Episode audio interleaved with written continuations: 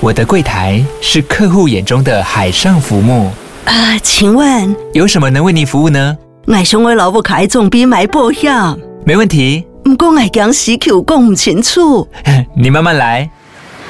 办您靠岸，台银人寿一直都在，以安心、可靠、诚信、稳健为本，尊重多元，关怀弱势。因为台银人寿，我不再漂流。以上广告由台银人寿提供。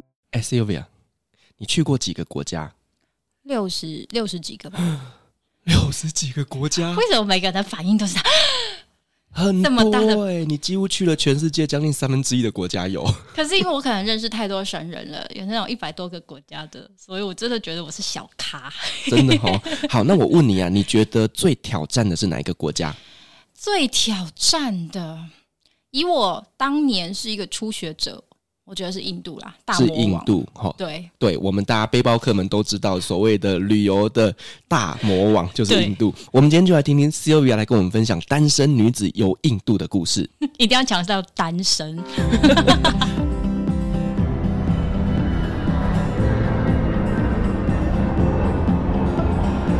位贵宾，您好，晚安。搭乘旅行快门班机的旅客，请到三十五号登机口办理。Good evening, ladies and gentlemen. Passenger on the flight to Travel Charter, please proceed to gate number thirty-five. Thank you.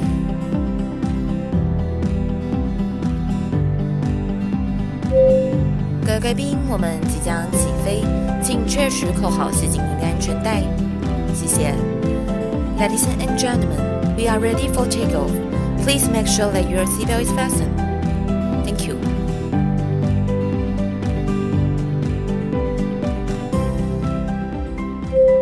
Hello，各位听众朋友，大家好，欢迎来到旅行快门，我是 Firas。今天呢，我们又来聊一个呢，我非常非常呃难以。用一言以蔽之的国家，他是他是 就是印度。欢迎我们今天来宾 Sylvia。Hello，Sylvia 又来了。哇，上次跟 Sylvia 聊天真的非常非常的开心，非常开心，聊不完，真的真的。真的而且那一集真的就是哇，讲完之后怎么发现，天啊，怎么这么长？真的，我还很惊讶，你怎么没有把一些东西剪掉？结果你说哈，剪不掉，因为太精彩了。感谢感谢，真的很好聊，对对啊，而且讲不完。所以我们今天要来聊的就是呢，Sylvia 她在单身。的时候，当然现在不是了哈。单身的时候，他去印度旅行，而且是一个人哦。啊，应该这么说，我第一次本来以为会一个人，但是我很幸运找到另外两个旅伴。哦。但第二次之后才变成一个人。是谁给你勇气一个人去印度旅行呢？哎、欸，我真的很痛很错哎，就是在去之前，大家都会说印度怎么样，很可怕，啊，吃东西一定拉肚子啊，一定一堆色狼，你可能去那边就被抢劫、被强奸，对不对？之类的。对啊，当然我很怕啊。而且那个时候我真的还是个小菜鸟，嗯，就是背包界的小菜鸟。我在印度之前，我只去过美国、土耳其，诶、欸，还有吗？你说泰国五天那种就不算了吧？嗯、但我的意思说，深度旅游的地方，对啊。那你为什么会在就是还是菜鸟阶段就直接挑战大魔王呢？觉得我发神经了吧？你真的要问我当初为什么？我觉得已经想不起来一个契机，就是一个大家讨论觉得它很特别、很特别，我实在太好奇了，是，所以我真的很想去看看的地方。那我还是想要问一下，就是呢，女生在印度旅行安全吗？好难讲哎，你说安全，我觉得它也安全；不安全，它也真的不安全。哦，怎么说？我觉得印度是一个你处处都要保持警戒的地方，但是你真的可以享受非常多特别的、完全别的地方没有的氛围、人文、各种故事都可能发生。但是我觉得那个安全其实就是你自己有警戒就好了，所以在全世界各地旅行都会是一样的啊。Uh. 哪个地方除了台湾可以让你真的完全放松，走在路上不用怕被抢？其他的地方几乎一定都要有一些安全的警觉性吧？是，对吧？但是印度人又特别的恼人啊，对，尤其是对女生。说真的，我觉得他们对东方女生有一种幻想、欸。哎，哪一种幻想？我告诉你，这样讲好了，你就想象。印度人的宗教关系，然后文化人文，他们的对自己的规定，男女的分际什么都是很严谨的，对吧？对。所以当他不能对自己的女性同胞做的事情，他就会觉得，哎，外国人说不定可以哦，外国人说不定喜欢哦，外国人说不定我有机会哦。我觉得这个跟伊斯兰国家蛮像的。对，我后来去埃及也是完全这种感觉，真的，真的。对，那我们单身的女生如果要去印度旅行，那你有觉得有什么方法还保护自己呢？好，就是。你知道我们台湾人的教育就是温良恭俭让，对吧？对，大家要有礼貌，大家讲话要温和，大家要可以据理力争，但是不能动怒讲粗话。我们要做个文明人嘛。对，好，把这一招都全部抛掉，礼义廉耻都抛掉，那你在印度就可以如鱼得水。就是去印度当一个萧伯就对了。我觉得是哎、欸，就是你知道，只要去，你只要问十个人，可能会有十二个人回答你。去印度，他每天都要跟人家吵架，嗯，吵到烦死的心情会很糟糕。可是你需要度过前面这个混乱期，嗯，然后也许这几天、五天、七天，好，然后你适应了他们那一套之后。你就会开始发现，好啦，我出去就是要骂脏话嘛，我就知道你们会来哪一招嘛，所以我已经有心理准备了，我其实就不会那么恼怒。相反的，我就开始可以有余裕。去享受那个感觉，对吧？哦，哎、欸，我真的觉得印度跟埃及真的是兄弟国，哎，真的，你知道吗？我去到印度的时候，其实虽然我很爱很爱，因为它太特别了，太多特殊的经历。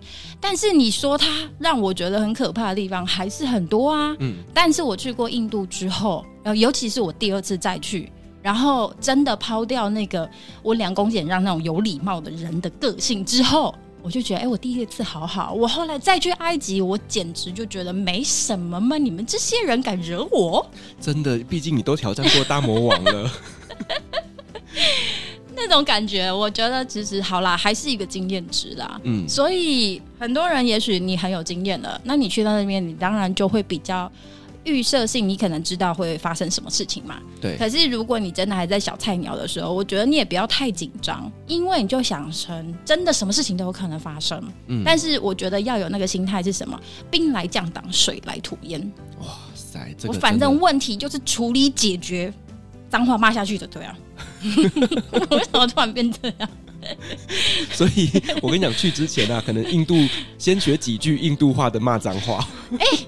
他们没有脏话哎、我记得印度话没有脏话这件事，阿拉伯文都有了，印度文没有啊？哎、欸，你知道，就像土耳其，土耳其也没有脏话、啊，他们骂人最脏的字叫做“你是狗”，就海妖万呐，就是畜生啊，动物啊，对呀、啊，对呀、啊，你是狗，你是畜生，这样哪叫脏话？哪像我们的操这么这么有？哎、欸，可是阿拉伯文有呢，真的好。哎、欸，我要教吗？这个？那我来教大家波兰的脏话。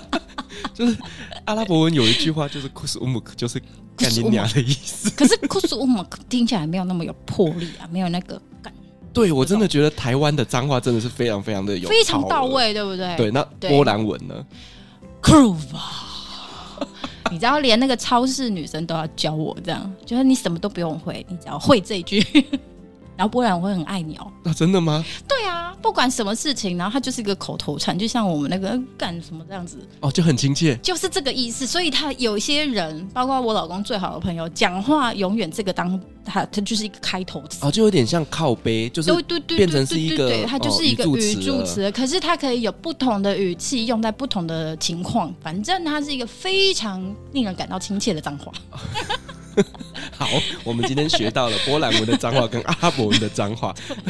我觉得我要去问一下印度人，他们有没有脏话？我觉得可以问问看。我太文明了，我没有问到这件事情。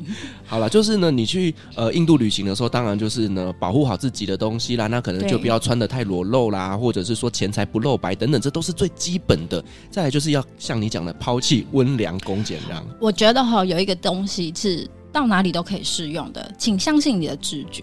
嗯，当你真的觉得不舒服，我告诉所有的女生，所有的人都一样。当你只要有任何你觉得不舒服的，我管你是对还是错，还是你没有那个心，没有那个意识，我现在就是不舒服，我就是马上要反应过来。对，所以当下你这样最直觉的，请相信你的直觉，因为我们都有自己的安全教育啊，我们都有自己的安全界限，所以你根据自己的直觉决定这件事情不行就是不行。对对，就是你一觉得哪里不对劲了，就要马上反应出来。对，即使你是 overreact，呃，那叫什么反应过度也好，没关系的，因为当下你自己的感觉，我觉得这最重要，真的。要不然事后万一真的有什么事，你只会觉得很后悔。我当下怎么没有当场骂回去？真的，你知道这就像我在叙利亚被性骚扰一样。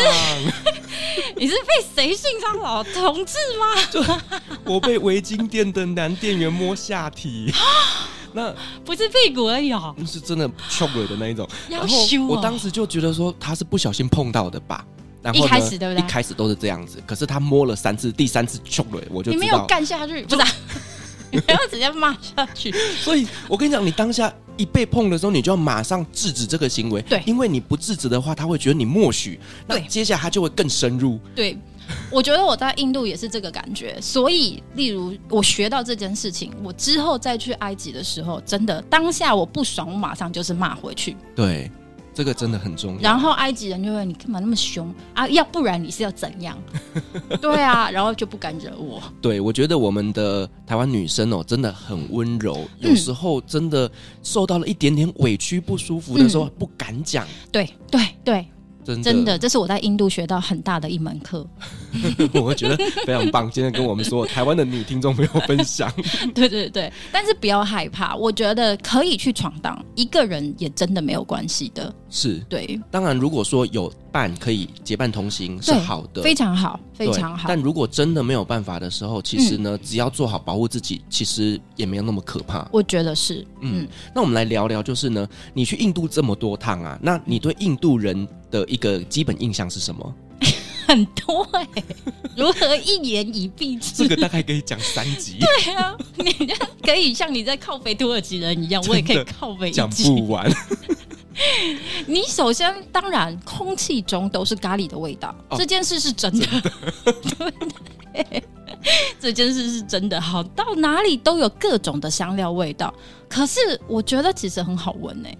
例如，你满街去买到那个印度奶茶、香料奶茶，靠那个玛莎拉，超好喝。对呀、啊，你在别的地方你绝对喝不到这么原味、这么道地的茶，即使只是路边摊。好，所以这个咖喱味道从人的身上到空气，完全充满这味道，这是真的吗？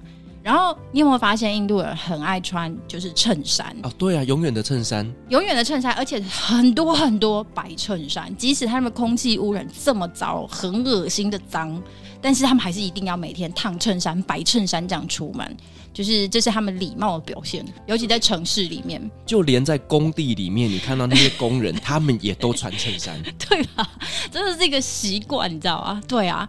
然后那个味道好，空气很脏，然后混乱，就是满街的垃圾，我真的分不清楚人跟垃圾啊，不是，不是。我真的这样走在路上，我曾经踩到人过。对，你这样踩到人。我说的是真的，所以我才说分不清楚是人还是垃圾。我踩到人，我以为那一堆就是垃圾，它就是一个棉被裹在那边啊，就不是是一个人，可能流浪汉在那边睡觉。嗯，对。你很没礼貌，欸，我对不起，我对不起。然后我简直被吓死了，当场尖叫啊！嗯嗯嗯。对，然后我第一次去的时候是冬天。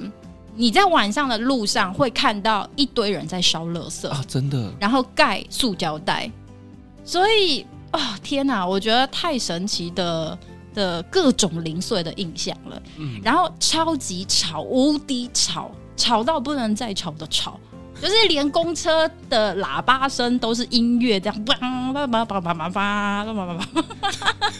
跟埃及一模一样，一模一样。怎么可以这么吵？我都觉得台湾很吵，印度更吵。对，台湾好像在路上比较不容易听到喇叭声，因为台湾好像有教育，就是其实不要随便按，对，不要随便按喇叭。可是，在埃及跟印度，真的就是嗯，按按喇叭是打招呼啦。还有哦，对，你知道，例如说他们开车的技术是神的。哦有没有？真的，我们讲交通的时候应该要提提这个。怎么有办法？那个五公分、十公分的距离，他就钻过去了。真的，哎、欸，不会撞到哎、欸。他们超级厉害的。你不觉得这个地方真的 incredible in 这样？各方面的 incredible。非常神奇吧？太赞叹了！哎、欸，我没有在靠邀他们，我觉得我只是无限的 神奇崇拜。就我觉得印度人真的是一个非常可爱的民族，就是呢，他们会做各种让人家翻白眼的恼人的事情，但是你又你又会觉得好像他做这些事情是非常合理的事情。举个例子好了，你如果在印度问话问事情。你绝对要问超过三个人以上哦，对，问路超过三个人以上，因为每一个三个人都会跟你指不同的方向，直到第四个人在跟你指同一个哪一个的方向的时候，那个才是对你要去的地方。我跟你讲，不止那个，你光是连用 Uber 定位，你都会定位错地方。什么意思？就是我后来去印度，我其实比较不喜欢去问路，因为我觉得太烦了，所以我通常都是直接打 Uber，因为其实也不贵。对。可是呢，我跟你讲，他们在定位上面这一块，你你真的会定不到你要的地方。所以那是什么 GPS 的问题吗？我觉得是，而且他们可能也网络上有一些问题吧。嘿，就很好笑。我很难想一想。我以为在台湾已经算定位很大的问题了，而且你叫车，你可能真的叫，就是你的车子永远等不到之类的，跟他们的火车要比拼的是不是？不是，你知道为什么吗？因为他可能同一个地方的会面点太多了，然后你在 A 点等，他在 C 点等，然后你们就永远等不到对方。啊、然后呢，你知道语言又不通嘛，然后怎么联络都要 Where are you? I'm here. Where are you? I'm here. 然后就永远碰不到面。啊哦，你说到这一点，我又想到印度人的印度腔，印度腔英文啊，哦、也是绝对世界独一无二、世界独有的。我真的怎么样都学不来。哎、欸，我听得懂哎、欸，你怎么可以听得懂？太神奇了！我以前在中东管理一百多个印度员工。所以你真的很习惯他们那个口音，我连他们摇头什么角度我都知道他们想表达什么，超猛的！哎呦，我超爱他们那个摇头的。你就想象我坐在这个办公室，我对面大概坐了十个印度人，整天在那边摇头。我跟你讲，看了五年，你有没有头晕？看了五年，我真的就看懂了。台湾有没有印度人在？我觉得我很想叫一个印度人进来，进来录音室。哎、欸，我真的有认识，可是我怕讲到最后，他我会被他看破的。可是我觉得印度人他们自己都会靠背自己。我觉得是哎、欸，是啊，嗯、互相抱怨啊，互相靠背啊。但是讲完之后，又有一个心态，就是我印度人呢、欸，我神童、欸。因为我觉得印度真的，印度真的太大了啦。对。然后呢，他们各个地方的人种也都不一样，所以他们每个区域都会互相靠北来靠北去。文化真的也不一样，然后语言也几十种。对啊。一个大印度几十种，官方语言就十四种哎、欸。对。十四种哎、欸，我真的无法想象。乱七八糟。文字也是，你有没有仔仔细研究过他们的钞票？那当然你看不懂，我也看不懂了。但是他们说上面有七种还是几种的那个文字，嗯，是法定文字哎、欸，酷毙了。你可是你真的可以看出他们不一样，就算我们不会念，我们是文盲，嗯，可是你他们真的是不一样哎、欸。好吧，我不懂，因为我只知道我当时的印度助理在跟司机讲话的时候，他们是用英文。我那时候整个就想说啊，你们不都是印度人吗？对，但是不是所有的印度人都会讲 Hindi。对啦，对，对，因为他就说，因为我是北印，他是南印，我们语言不会通，所以我们只能讲英文。对，对，对。然后重点是，他们连英文的腔调都会修修修修一点点不一样。但是我真的觉得太神奇，太神奇了。我会跟你讲，那时候我从外派回来之后啊，我去考多译，其实我很怕，你知道吗？我超怕英文听力那一关。你怕你讲出来就是印度腔？因为我听不懂标准英文腔，你知道，我只听得懂印度腔。对，这个我觉得对我来说，某些人来讲是职业伤害吧。你好可怜哦，报一下工伤好不好？好，有没有那个英文的平台要来找我叶配的？哎、欸欸，那你会不会讲印度腔英文？呃，印度腔英文，我跟你讲，因为回来太久了，我现在没有办法模仿。对可是，在当时外派的情况下，我是真的可以讲得出来的。真的哦，受我一拜，我好崇拜你哦。现在没办法了。好啦，那我们其实也知道，就是印度人呢，他们其实除了很恼人以外，他们还有一个东西叫做阶级之分。虽然说现在他们的法令已经是废除了这个种姓制度了，可是种姓制度其实还是深植他们的内心。真的，我觉得年轻一辈一点的人，我问我其实我觉得我很怕冒犯他们，所以我其实不太敢谈这个问题。嗯，但我有抓到两个机会，就真的问了这个问题，他们都会一概否认，没有这种事情，没有这种事情。可是我觉得我其实也算幸运，就是我去了印度这两趟不久，一个多月，快两个月，但是我有机会就接触到不同阶级的人，中产阶级啊，稍微富有一点的阶级啊，嗯啊，当然了，我是没有机会去住进贫民窟啦。但是因为有机会接触到很多的当地人，我真的觉得他们的生活圈啊根本没有交集啊。嗯，所以他不是说我看不起你或是怎样，但是我身边就是不会有这样的朋友啦。哦，就是完全生活在两个世界的概念。对，出门的交通啊，我觉得就是你就是不会碰到这些人啊。嗯，对啊。对，因为像我之前去旅行的时候，毕竟哈，我都是搭 Uber 嘛，然后我进出的地方可能都是餐厅啊，嗯、或者是一些百货公司等等，所以我也不会去接触到所谓的中下阶级的人。我那时候还很喜欢去搭，不是只有嘟嘟车，还有公车啊，反正各种交通工具我都很想要去尝试。我觉得在印度搭嘟嘟车，你真的非常非常的有勇气啊！可是嘟嘟车算小 case，嘟嘟车真的你只要抱着你要去跟人家吵架的心态，哦，对对不对？因为他们很喜欢就地起价嘛，没错。好，可是我觉得公车才是真的好好玩的。嗯嗯 你在路上你没有看到他们的公车是没有门的吗？对，我知道，对嘛？然后一定有一个人就站在门边嘛，然后就喊。哎，我们要去哪里？我们要去哪里？这一台车嘛，对不对？嗯、然后就会有人上车啊，下车没有车铃这件事嘛，嗯，就是直接用力拍打墙壁，蹦蹦蹦，然后就是我要下车的意思。我觉得印度真的是很有趣的，就是当时我是住在我朋友家，嗯、那我朋友他们毕竟就是外派过去嘛，所以其实呢住的都是那种 villa 等级的房子。嗯、可是我就会发现很有趣的一件事情，就每天早上都有阿姨进来扫地。对，对，我也住过那个 CEO 总裁家，嗯。总裁家，我不是总裁秘书，你不要乱想。是情妇，不然当时单身。好，这是题外话。我的意思是说，总裁还叫他的司机载我去我想要去的地方。嗯，然后他每天家里来打扫的阿桑，可能是半天，可能是全天。后来包括我其他另外的朋友，他们也有请那个阿桑。哎，一个阿桑早上一来，然后家里清扫干净，把你的衣服洗干净，然后帮你做早餐跟准备午餐。这样子离开，然后晚餐你随便自理嘛，这样。对，这样子一个月才一千五台币，好便宜哦。你去那边，你绝对可以当大爷，真的。所以你知道我，例如说，我当时住在那个 CEO 家的时候，他是美国的某一个 call center 吧？你知道很多跨国国际公司不是 call center 都会设计在那个印度，因为他们人工便宜啊，对，然后又会通英文呐、啊，对吧？所以他是这个 call center 的 CEO。的那个总管，然后我就说：“那你在这边那样这么乱呢、啊？你怎么会不会想说我要去哪里住还是什么？”他说：“你看到我在这边的生活了，我在这边可以当国王，我去到哪个地方可以这样当国王。”嗯嗯嗯，没错，他就直接这样讲啊。而且我发现，就是呢，在印度那些打扫的阿姨啊，他们不会用拖把，你知道吗？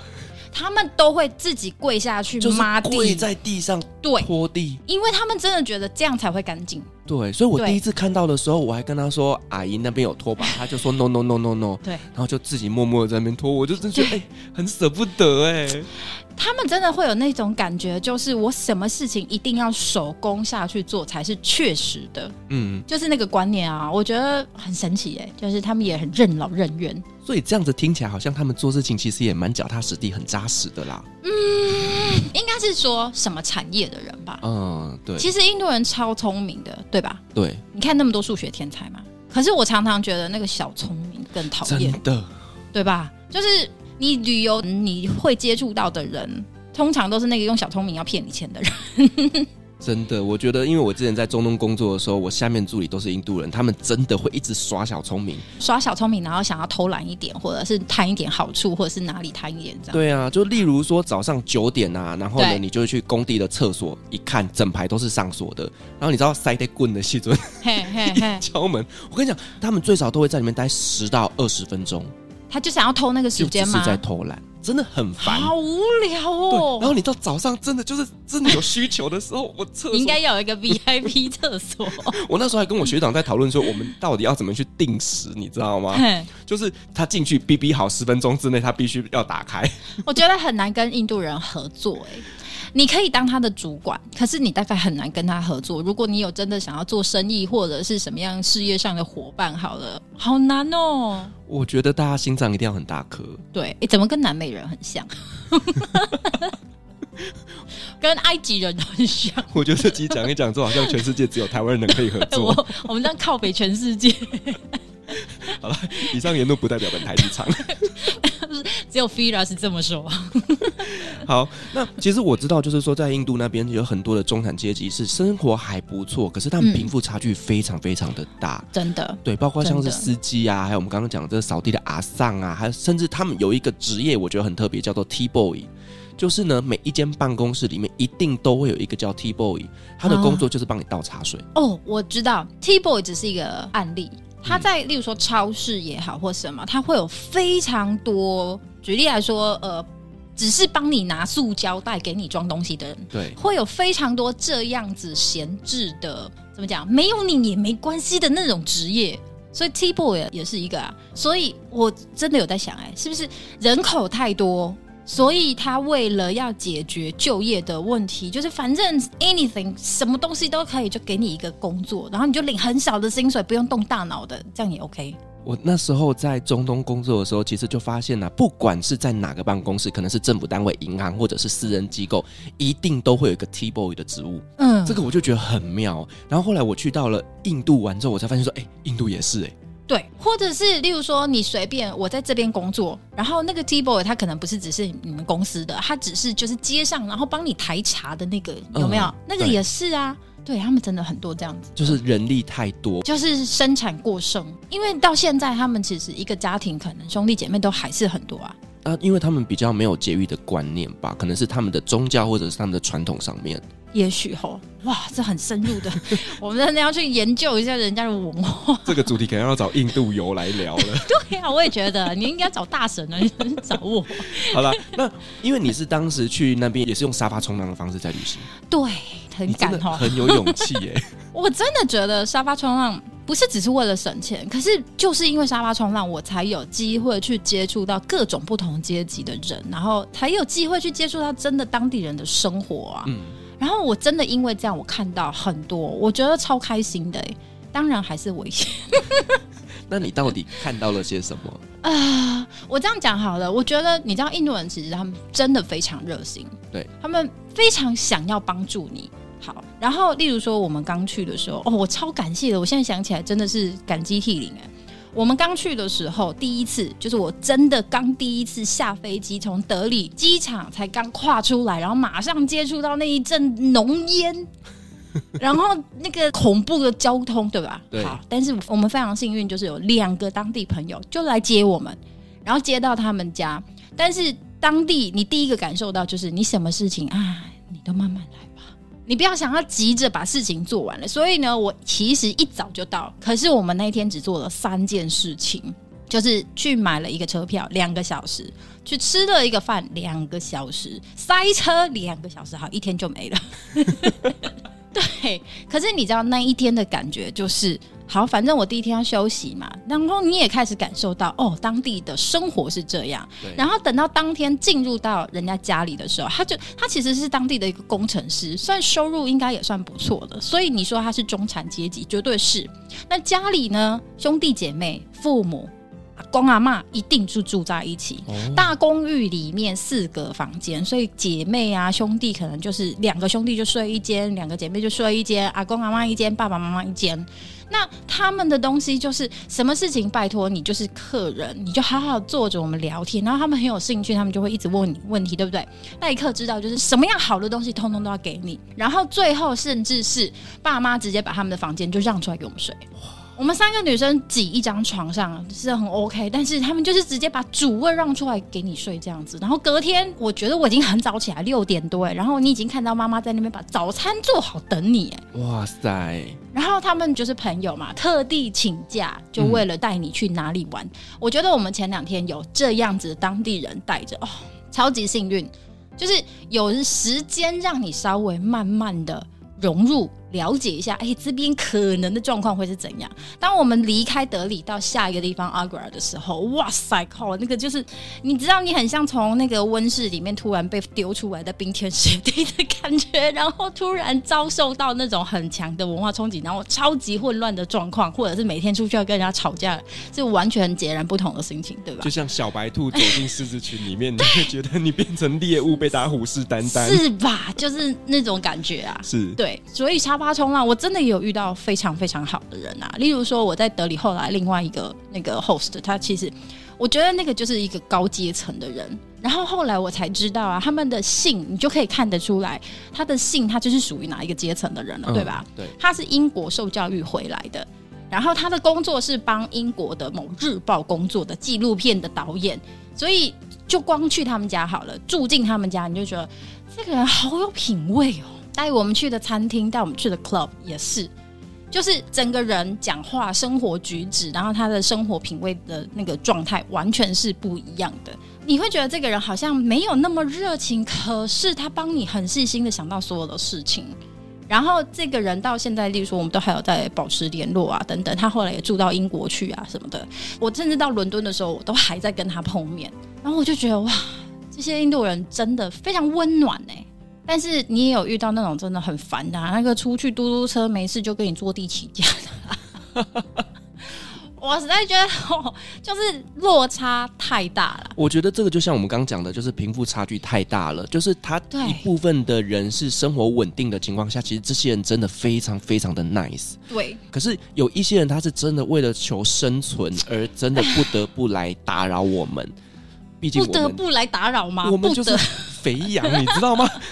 在他们的眼中，你的脸就是钱，你知道吗？你知道，我再举一个例子好了，就是我从德里的路上，我要坐公车回家，回我 host 家，我很想要尝试，我大可以坐个计程车，坐个嘟嘟车，我就直接地址给他，我就回家。可是我就很想尝试，但是我不知道到底要哪一班公车，就像你刚问的嘛。那我就在那边，然后我只是那个纸条写的那个地址，然后就问当地人。呃，请问这里我要怎么去？对，然后他也不知道，所以他就问旁边的那个，然后旁边的就又问另外一个，然后我跟你说，才两分钟里面，我们旁边围了十几个人，大家都在讨论这个要坐哪一班公车，然后最后把我们送上那一班公车，这样子，哎，哇，真的是很可爱哎，对啊，你不觉得超赞吗？就是非常非常暖心的啊，嗯、可是当然你也遇到很多骗子啊，对啦，就像我讲的，真的大家生活不容易。哦，对，我讲一个那个 Couchsurfing 的那个沙发的人，嗯、我们去住到他家，他在 Jaipur 那边。哦，沙发冲浪哈是这样子的，你在印度其实很难找，大概只有几个大城市你有机会找到。然后呢，其中你还要避开那种你觉得他看起来就是有问题，他就是要来钓美眉的。嗯，我觉得这个跟埃及很像。好，那避开这些看起来他就是一个家庭的人，他是一个正人君子的人。好，然后这一个呢，我们去了，然后他也非常热情的款待哦，很开心哦，跟我们说，哎，我们是这样子烧牛粪的哦，我们是这样做牛粪的，我们的早餐是这样子处理的哦，我们的房间是这样哦。然后你会看到哦，他给我们的房间，我觉得甚至比他们家里自己的房间还要好哎。嗯，你知道一般印度人。不是都市里面的人好了，那他们印度人其实真的人口太多，所以常常是一个家人住在一起，一个房间就是一家人，懂意思吗？好，所以当人口这么多的时候，你有没有注意到，在印度的街上、公园啊、人行道啊、大马路里面、安全岛，嗯，都是约会的人。我告诉你哦，对，对不起，我又岔题了。嗯。因为印度人人口太多，家里的人太多，所以他们会有一个不成文的规定：今天这个房子是我们的，是我们这一个房间的人的，其他的人都不在家，因为这个房间要留给我们做事情用。哦，你了解了吗？所以他们都 对对，所以他们很多人都会去外面约会。怎么跟我以前在念大学的时候，我室友给我两百块，叫我去外面喝？真的假的？太酷了！你应该 好感谢室友给你外快。可是你知道我那时候念正大，我们在山上就看冷八口，然后出去吹冷风，对，非常有意思。好了，讲回来这个人，但是你知道吗？他这样子，然后跟我们很热心的介绍他的家人、他的妻子、他的小孩，还做早餐给我们吃，然后非常开心。我们当然也问他很多资讯，例如说，哎，我这样子，我包车一天要多少钱？我可不可以？啊，你知道啊？那你帮我们包个车好了。事后发现，他的包车价格是外面随便包车的两三倍哦。或者是你问他，他就是一个商人嘛，说，哎，你是做什么生意的？那你知不知道去哪里？我们很想要买一些纪念品啊，衣服、包包啊，印度的东西很有特色啊。有，我知道非常非常有名，就是很便宜、品质又好的 wholesale。结果一去之后买一件下来都是外面的十倍价格啊，这个很正常啊。对，但是你你例如说我们刚去我们不懂嘛，或者是说我朋友才买了一个那个他那边很有名的是那种石雕的东西，对，好啊，都很精致，真的都很漂亮。买了那个罐子装饰的回去就问他说：“哎，这个是不是真的啊？还是我们有没有被骗啊？”等等。对，然后他还会很认真摸摸看看，哎，对，没有问题，是的，是的，是的。你们买到好货了，后来发现全部都是被骗。你这让我想起有一次，就是呢，我在搭计程车的时候，然后就是在泰姬玛哈林，然后呢，那个计程车司机呢，我是包车，我一整天包他，然后呢，他就跟我说：“哦，我跟你讲，有一家餐厅真的是超级棒，你可以坐在二楼那边眺望泰姬玛哈林，然后享用你的红茶跟咖啡。”我说：“好，太棒了，这就是我想要的。”结果呢，我去之后我就发现。看你俩泰姬玛哈陵在哪里啊？在那个第一个建筑物的后面，在后面，在后面，有没有看到那个头在那边？然后我就只能觉得我被骗了，你知道，因为他就是正对着大马路，然后呢，就是车水马龙，有够吵，又一堆灰尘，你知道吗？就是一个很恼人的一个状态。所以我跟你讲，这个真的就是印度人他们的话术。对，就是先上钩再说，很很肮脏那种，到处都会遇到这种人，就是各种的不相信。对，所有的事情都要先怀疑。可是你知道吗？因为这样的怀疑，我还是有遇到一个状，例如说我们包车的小哥，好了，嗯，然后就你知道，印度人一定会跟你说，哦，我家谁谁谁在做什么？哦，你要去那个啊？有有有，我朋友在做这这这，我带你去，我带你去。超常见，对吧？对吧？对吧？然后我们那时候就知道印度要画那个手，那个叫什么黑娜，对，很美啊，我们都很想画，但是你又不知道要去哪里找这样的店嘛，所以包车的时候就跟那个小哥就哎聊一聊，我们想要找那个黑娜的店啊，有没有哪里有？可不可以去试试看？嗯、有啊，我表妹她现在正在学习画黑娜，她可以帮你们画哦。哦好啊！有不是啊？你不觉得又开始了？我有我谁谁谁正在，他可以帮这种人，我绝对不会相信，对吧？然后你要问他说：“哎、欸，那画一次要多少钱呢？”哎、欸，我不知道哎、欸，你这不觉得很有鬼吗？我跟你讲，这就绝对有鬼，这就是假的，对不对？对啊。好，但是你怎么问他，他都答不上来。嗯。然后他就把我们带回家了，然后真的带回到那个表妹家。发现真的是他表妹正在练习，所以他说他不知道价格，是因为他表妹也不知道怎么定价，要跟人家怎么收费，哦、因为他真的正在练习，希望以后拿这个当职业。OK，就是见习生就对了啦。对，然后我们去，好，我们也不知道要画什么，嗯，好，我们就说来凭你的感觉吧。他就帮我们三个女生真的画了完全都不一样风格的 henna，超美的。真的，Hannah 真的很漂亮。对，但是重点就是你要真的有艺术细胞，或者是有那个直觉的人，可以感觉到你这个人的气质、气氛，然后帮你画出属于你的 Hannah。但是我要说啦，就是画 Hannah 其实真的要小心，因为我前几天在 IG 上面才跟一个听众朋友在聊哦，他就是说他以前在埃及的时候啊，嗯、就是也是找人家画 Hannah，结果结果呢，他就好像中毒了还是一样的，嗯、就是。那个颜料有一些问题，然后导致他现在皮肤一直都有状况。真假？他就跟我说，某一个颜色的黑娜要尽量避免。真的？对，所以可是要小心。完全是草本的，不是吗？可能有一些它有添加一些，嗯，我不晓得。而且你看他们当地用黑娜，真的就是那个很像那个挤奶油这样子的方式，直接填装进去的。对，它真的就是路上买来的黑娜的那个染剂，都是那个样子啊。你这样怎么避免？我就不懂啊，因为他真的跟我说，他的手因为那件事情而皮肤受伤了啊，好好可怕哦。对，所以还是要小心一点。我还在沾沾自喜，觉得自己太幸运了。那时候真是不应该以小人之心度君子之腹。后来有收你钱吗？有，他还是真的不知道怎么收。我们就是随喜这样子给他，哎，随喜对。真的是这样，然后后来还干嘛？呃，就说那哎，那这样子我们哪里吃晚餐好？他给我们推荐的餐厅也超好吃的，嗯、真的哈、哦，是比较道地一点的。Tandoori 啊，超爱吃 Tandoori，超美味对吧？对对啊。然后你那时候就会觉得，哦，我们真是错怪印度人了，这样我不应该每天只想着你们都在骗我这样子。我觉得不管什么地方都有他的好人跟坏人存在。对啦，对啦。那就像你讲的，有时候用沙发冲浪的方式，你反而遇到的是这些本来他就很热情，想要对待外国客人的这些人，嗯、你可以真的从他那边得到很多温暖的帮助。对，但是还是那句话，我还是觉得要小心，因为我真的也有遇过不好的事情。嗯，对啊。怎么说？我其实不太想讲这样的事情，我不想要打坏大家对一个国家的人就先入为主，觉得你们这些人就是就是有企图或者是怎样的。嗯、可是我的确好啦，也是必须要提醒大家，因为我有遇到的状况是，我去，然后那时候还是我跟朋友两个人。我不是单身去嘛，嗯、那我跟朋友两个人，我想说，那我们一起应该就没有问题，就是大家互相有个照应是比较没有问题的。所以我们后来去到那个沙发主家，然后他家很小。就是你想象一个套房，竟然还被弄成两间，一个当客厅，一个当那个卧房这样。然后他们两个男生就一个睡客厅，一个睡卧房。可是这么小的空间，竟然还要把他来接待两个女生，嗯，对吧？很小很小。那他就把房间让给我们睡。他们两个男生睡客厅，OK。好，那我一开始，因为我们已经有接触过温暖的，我们也觉得好啦，这就是你印度人的待客之道，把房间留给我们这样子嘛。嗯、然后也白天还带我们去参观，然后我们还请他吃饭，非常好，就是一切正常。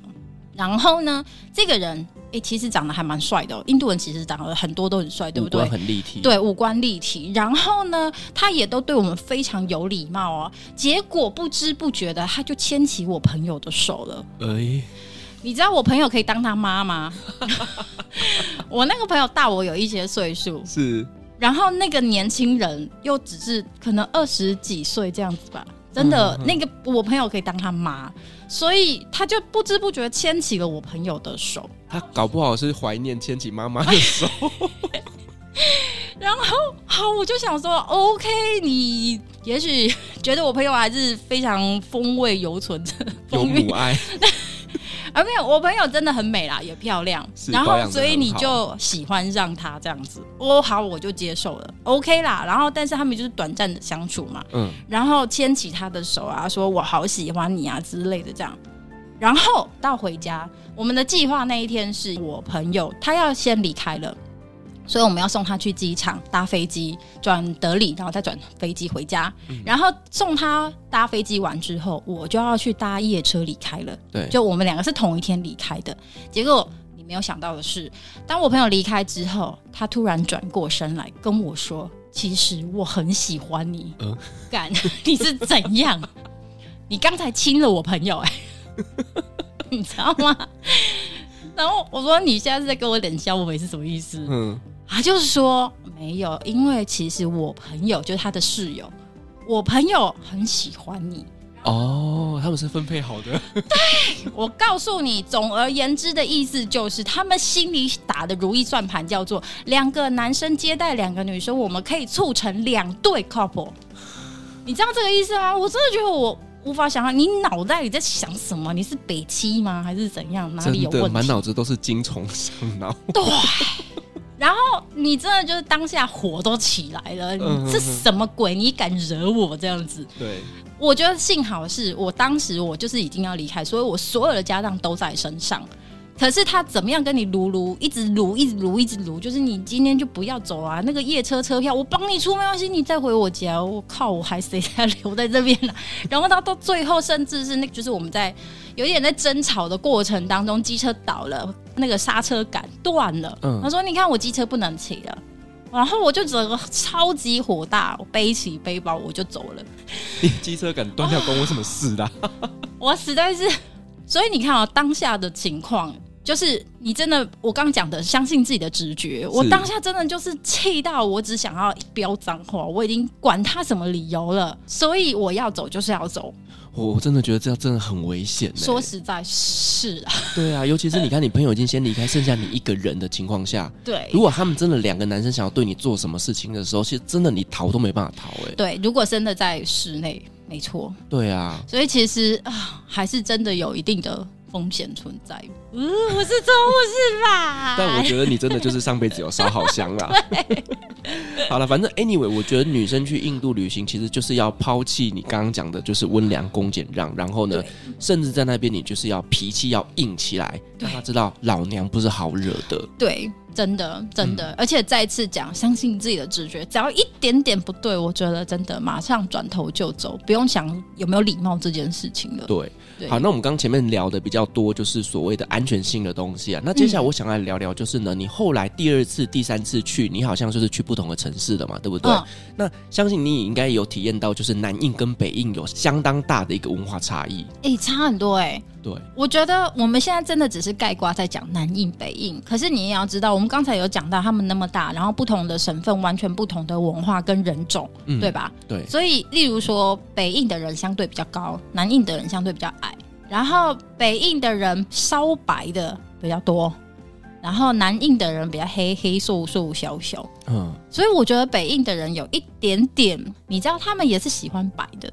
然后他们不喜欢那个瘦瘦小小黑黑的，就觉得有一点点啊，你们比较 low 啊这种感觉。就他们自己也存在着种族歧视啦。对。然后另外，我觉得最让我印象深刻南北印的差异是什么？我举照相为例子就好了。嗯、你在北印要照相的时候，我们的微笑是世界共通的语言。那你要知道，印度人他们对外国人超好奇的吧？你自己在那边拍照的时候，你就会瞬间变成偶像明星，因为所有的人都在看你拍照。对，对吧？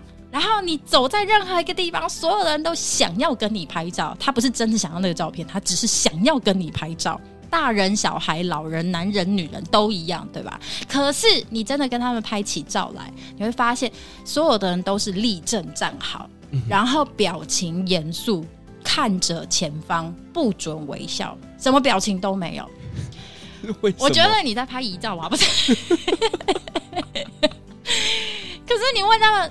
要笑啊，然后他们的意思就要笑很丑不行哦，笑是丑的，我不知道为什么。然后男生女生都不会有搭肩呐、啊、牵手啊，这样就是大家都是立正站好就对了。嗯，对，就有有点像是在拍那个大学毕业照一样。我不知道这不是很奇怪吗？而且重点是完全没有微笑哎、欸。可是你到南印去就啊比较自然一点呐、啊，我觉得感觉比较正常一点。哦，OK，比较随和一点点。对。对可是，例如说，你又会在路上随便，你应该都常常看到印度的男生是手牵手的吧？啊，对啊。但他们不是任何的 gay 或者是什么样的关系，他们就是单纯的好兄弟。我常被牵啊！你常被牵啊？什么东西啊？所以你不是被抓下体、摸屁股啊、牵手啊，下次摸摸头。你知道，因为你你在那种环境之下，你知道说男生跟男生手牵手是很正常，是 body body 的概念。可是当你的手真的被牵起来的那一刹那，我跟你讲，就是你全身起鸡皮疙瘩，然后你不知道该不该抽出来，因为对，这是礼貌，我抽起来会不会没有礼貌？我跟你讲，有时候你就是在拿捏，你知道到底这个是性骚扰还是这个就是他们的礼貌？不懂，真的不懂。可是男生对男生也有所谓的性骚扰吗？有啊，因为 可是我真的觉得他们的文化里面是不接受同志的。但我跟你说，我还真的都遇过啊。以前我们在工地的时候，我就有被印度籍的档案管理员，他就跟我说什么：“今天很热，应该是 It's so hot 嘛。”对，他就跟我说、嗯、“You are so hot”，然后我就心里想说：“I'm so hot。”对的，我去开冷气。你是你是同志天才，所以我跟你说，男生也是会被男生性骚扰的，好不好？欸、所以嘛，你看你也是会有危险的，要懂得自己保护自己，好不好？我最近已经有很明确感受到危机了。我觉得你这一型真的同志会很爱你，这样。哎，也许换条跑路更吃香。哎，那个屁股准备好。靠，为什么我们讲话变这样？哎，我觉得我跟你聊天就是都会这样。我人妻尺度打开，这样吗？不不不，我超有气质。要不是你要出国，我跟你讲，以后我那个地方妈妈系列也可以找你来来上，好不好？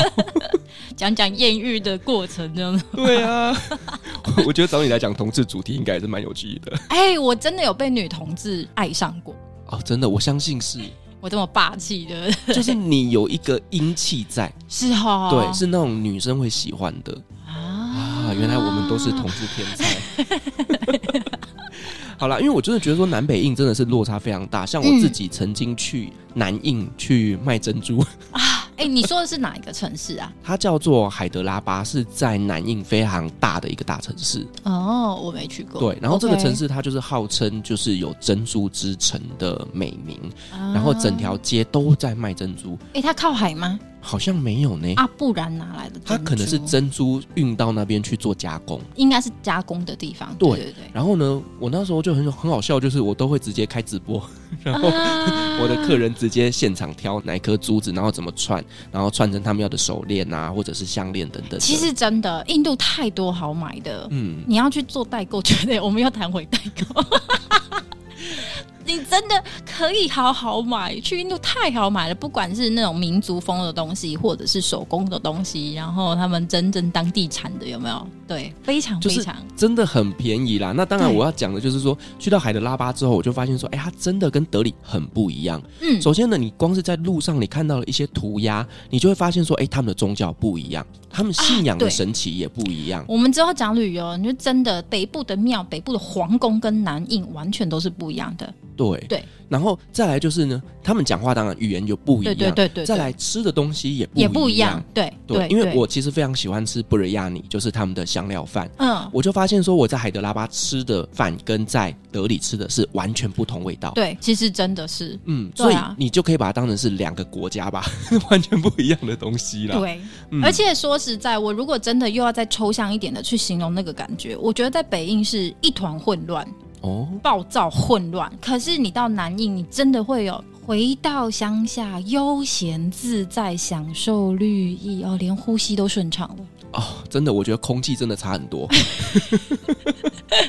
哦，想到那个空气，我真的觉得还觉得很可怕。就是整体来讲，印度的空气都不是很好，但是呢。德里特别严重，他有办法让你黑到哎、欸！我有一次啊，就是我不知道是那个嘟嘟车冒黑烟的问题还是怎样。Anyway，我那一天回到饭店啊，去洗澡洗头，我洗了三次头，我的头发还是黑的哎、欸，不是那个水还是黑的哎、欸。也许是水本来就黑啊。真的是脏到那个夸张，然后你擦个鼻孔、擦个耳朵，全部都是黑的耶！哎、欸，我昨天才在几个旅游 podcast 的一个群组里面在聊印度这件事情。嗯，然后呢，我们就聊到说，哎、欸，去印度一定会拉肚子。我就说，印度会拉肚子的原因是水。对，就是我去吃麦当劳、吃肯德基，因为我真的很小心，我很怕拉肚子，嗯、所以我都去吃这种连锁餐厅，我照拉不误，就是照拉。哦、然后我后来就发现说，对，其实是水的问题，因为呢，呃，他们的水。一定要经过滤水器，然后我自己去旅行的时候，我会自己带一支 Brita，就是它滤水器出来之后，我要再滤过一次，再煮熟，我才敢喝那些水。对，因为他们说连他们的矿泉水都有可能有问题。没错，我靠，我真的是铜墙铁卫，我当时去都没问题哎。而且你知道吗，在南印那个把果汁当水喝的日子啊，是很爽。就真的是纯果汁啊，然后你想说啊，就很好喝，很便宜，你就一直喝，一直喝，一直喝。后来想不对，靠，那些冰块都怎么来的？冰块也是水做的。对呀、啊。我还想说我是怎样练成印度味了吗？我我觉得就是可能经过了印度这一次的旅行之后，让你真的变成一个铜墙铁壁，不管是什么国家吃什么样的食物，你都不会有问题了。真的那个菌有办法维持这么久吗？你身上就有抗体了，这样子。哇，今天真的是 跟 Sylvia 真的是，我觉得这一集很废话，但我觉得很有趣哎。就是就是一直互相靠背的。你有没有觉得我们两个就是第二次录音之后比较熟悉一点点的哈？然后那个整个互动感变很好。我上次比较矜持一点，我上次我也比较害羞一点点。